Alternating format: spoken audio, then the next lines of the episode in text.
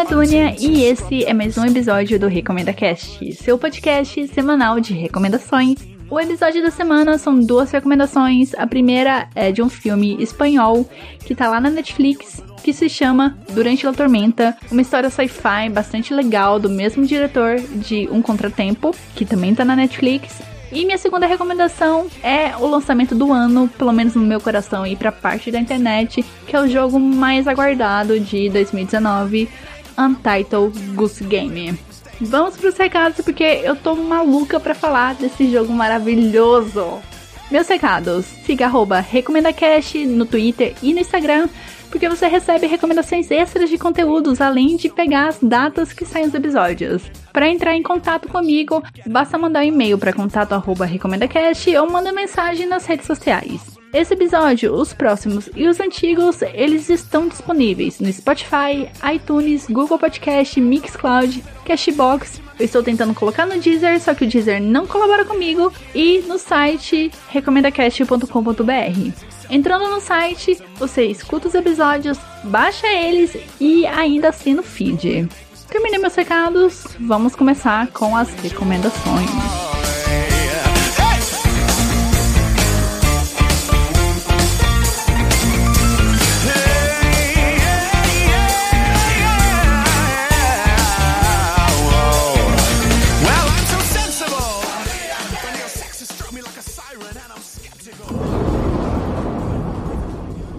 Crees que se puede viajar en el tiempo? La tormenta es igual que la de hace años. Hola.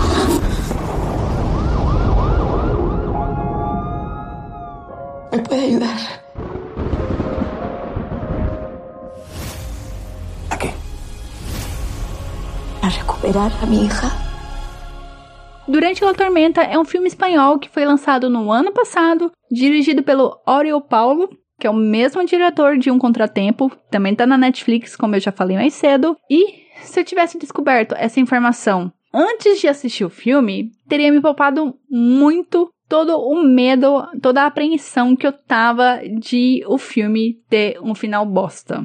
Isso porque eu sei que o diretor, esse Ório Paulo, constrói histórias assim que parecem totalmente sem sentido, sem ligação nenhuma, e depois consegue conectar tudo. Então teria me poupado muito todo esse medo de ter perdido duas horas da minha vida assistindo um filme lixo. Durante La Tormenta, começa com o um menino lá no final dos anos 80 assistindo seu vizinho agredir a esposa. Sim. O menino, ele tá sozinho em casa, tá com o céu assim armado, porque vai cair aquela chuva tanto que dá o título ao filme, né? Durante a tormenta, não é uma chuva qualquer, é aquela chuva. Essa bendita chuva deve durar assim uns três dias e durante ela pode acontecer umas coisas bizarras, sabe? Uns eventos paranormais. Acho que essa seria a palavra. Paralelo a isso, esse menino invade a casa do vizinho para descobrir se a mulher tá bem, em vez de chamar a polícia, né? Coisa de praxe, porque as pessoas nos filmes, em vez de chamar a polícia, não, vão tomar as atitudes por elas mesmas, por mais que você seja uma criança de 9 anos. Well played, Timmy. Well played. O vizinho acaba topando com a criança dentro de casa e que no desespero foge e acaba sendo atropelada e morrendo. Se ela tivesse chamado a polícia, isso não teria acontecido e não teria filme, provavelmente. Pula pra 2016 com a Vera, que é a protagonista, assim, né? O marido e a filha se mudando pra casa onde esse menino que morreu atropelado depois de ver o vizinho agredir a mulher morava. E adivinhe, vai rolar aquela mesma tempestade loucona que aconteceu lá no finalzinho dos anos 80, com a mesma duração de três dias, por conta disso, rola uma treta assim temporal. A Vera e esse menino, que tá prestes a morrer, interagem.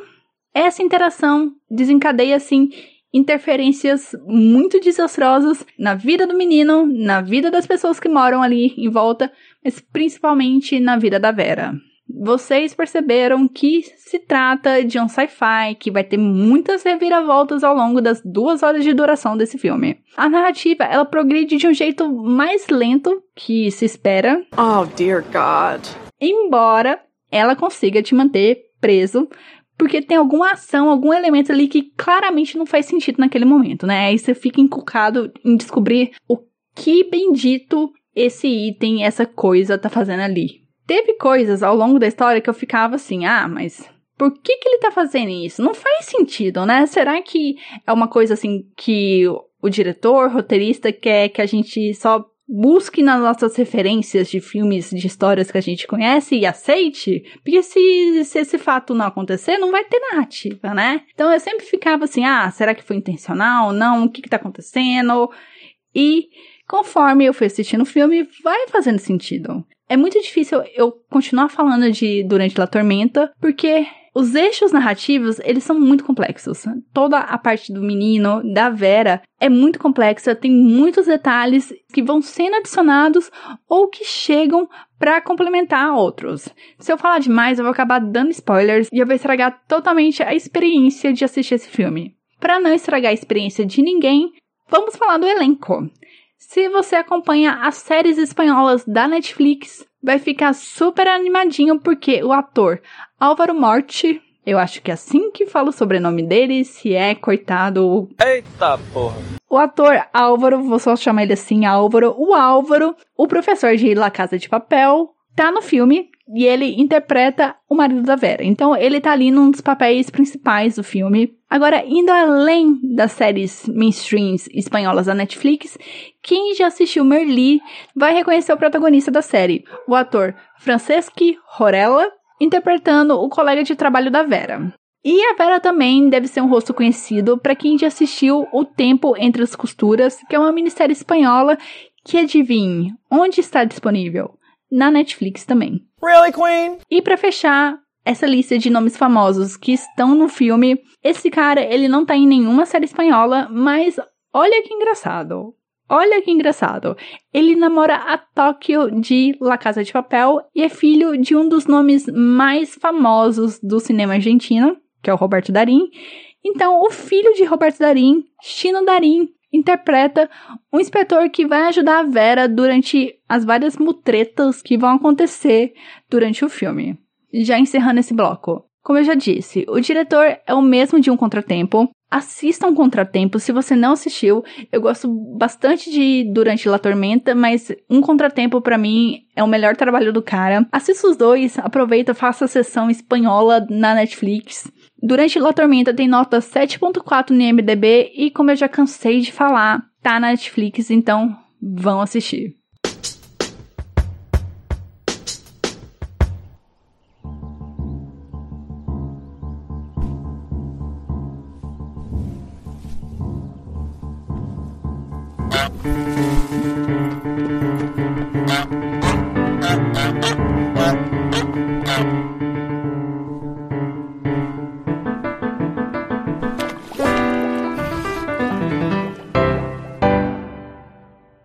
Chegou o segundo momento mais aguardado para mim desse ano, que é falar de Untitled Goose Game, porque o primeiro momento mais importante para mim desse ano foi jogar Untitled Goose Game.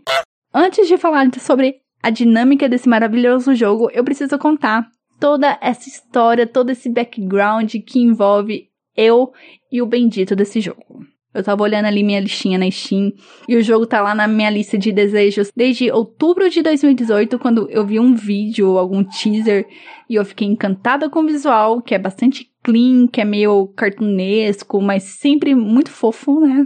E quando eu entendi qual era o objetivo do Untitled Goose Game, que é você encarnar um ganso super inconveniente e atormentar a vida de uns cidadãos de uma super pacata cidade lá do interior da Inglaterra, eu achei maravilhoso, porque quem nunca quis encarnar um ganso que fosse sacana com as pessoas? Poxa, eu não sei o que dizer. Então eu só achei maravilhoso. Eu achava assim que esse jogo ia completar uma parte de mim que faltava e que eu queria muito aprontar o um inferno na vida daquelas pessoas naquele jogo. Eu queria muito atormentar cidadãos daquela cidadezinha. Eu queria tocar o terror ali. E para isso só faltava eu descobrir a data de lançamento. Eu e todo mundo, né? Porque ou coisa que demorou para sair. Eu não sei porquê, não sei porquê, mas eu imagino que eu tive uma visão, uma premonição de que o jogo iria sair em abril. Então, eu coloquei na minha cabeça em abril, Untitled Goose Game tá ali, eu vou poder jogar, vou poder aprontar o que eu quiser na forma de ganso. Chegou abril e adivinhe, nada do jogo, né? Previsão para lançamento? Nenhuma, nenhuma, zero notas, zero notícias, nada, nada, nada, nada. Aí corta para agosto de 2019 e finalmente tem a data de lançamento 20 de setembro. Para quem tava esperando desde outubro de 2018, esperar mais um mês é tranquilo, de boa, vai passar rápido. Aí chega o bendito dia. Aleluia, glória a Deus, mão pro alto. Não tinha o valor do jogo. Tudo bem, mas provavelmente não deve custar mais de 50 reais, né? Porque eu, particularmente, não vou pagar mais que 50 reais nesse jogo. Por mais que eu adore toda a estética, todo o enredo do jogo, meu dinheiro não é capim. Absolutely. Quando sai o bendito do preço de Antarctica Game? Não na Steam. Não, não, não, não, não. Porque esqueceram de avisar para os usuários da Steam que o jogo ia ficar exclusivamente por um tempo, não se sabe quanto tempo, na Epic Game. Isso aí é nada mais, nada menos que falta de informação, Julinho. E tipo, claramente os jogos da Epic são mais caros que a Steam. Então eu já tava esperando a facada no meu rim pra comprar esse Goose Game, porque aquele limite de 50 reais foi pro espaço quando eu vi que tava chegando a data de lançamento do bendito jogo. Mas aí o destino, ele olhou para mim, eu olhei para ele, ele falou assim: "Vou ser gentil com você e vou lançar o jogo com promoção ele vai sair por 29 reais e você pode comprar esse bendito desse jogo, jogar e parar de me importunar. E foi isso que eu fiz. Eu comprei, fui curtir meu merecido reinado como ganso dos infernos em Untitled Goose Game. E toda essa historinha que eu contei para vocês até agora foi o meu desabafo, porque eu precisava realmente desabafar, eu precisava compartilhar essa dor que me acompanha há quase um ano por causa desse jogo. E agora eu quero falar sobre Untitled Goose Game, o enredo, a jogabilidade e se minhas expectativas foram cumpridas. Untitled Goose Game foi produzida pela empresa australiana House House em parceria com a Panic. Todas essas informações eu já sei de cor porque eu já assisti o teaser dessa bagaça tantas vezes, mas tantas vezes que às vezes eu acho que eu sonho com a logo da House House e da Panic. Consigo desenhar assim, me dá um papel, fecho os olhos, eu consigo desenhar a logo dessas duas empresas. Qual a ideia de Goose Game para você que não entendeu até agora?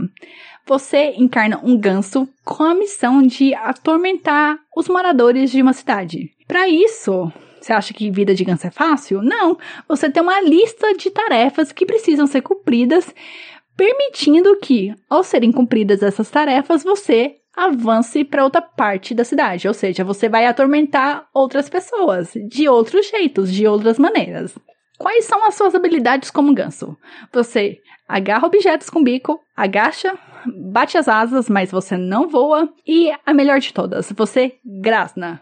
E é com esses poderes que você precisa, por exemplo, trancar o jardineiro fora do seu jardim, roubar o sino da cidade, entrar escondido num pub, fazer compras, aparecer na TV, derrubar um velhinho e etc. O jogo, ele é bem curto, infelizmente. Ele tem duração, assim, de duas a três horas. Eu consegui finalizar tudo em duas, em três horas. E eu já tava entrando em depressão, porque eu não esperei um ano para jogar uma coisa que me deu prazer durante duas ou três horas. Não! Eu não tava pronta para aceitar isso. Mas no momento que eu já tava pronta para xingar os, os, criadores, do tipo, como assim vocês levaram anos para lançar esse jogo com poucas missões, os créditos pararam de subir e apareceram novas missões para serem feitas, e missões assim mais complicadas, o que me encheu meu coração de alegria porque eu poderia atormentar as mesmas pessoas, só que de outros jeitos diferentes.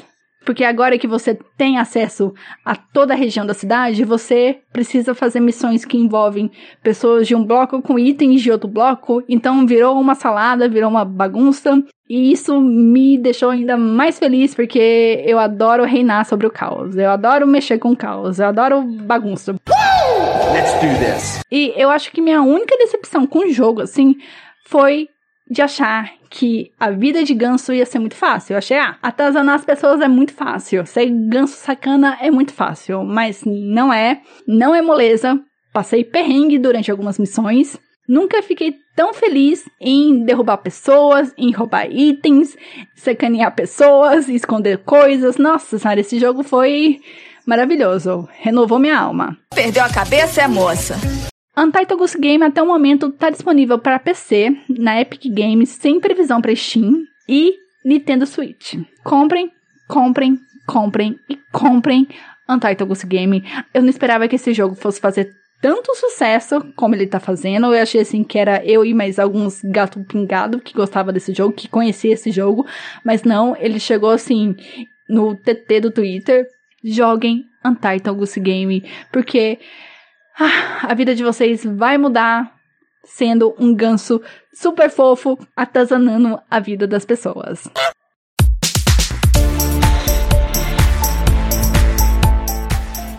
Ainda bem que o episódio tá acabando porque eu estou ficando rouca. No episódio da semana que vem vão ser recomendações musicais e tem recomendação de canal no YouTube de yoga. Sim, yoga! Vamos fazer exercícios. Até semana que vem, beijos e joguem Untitled Game.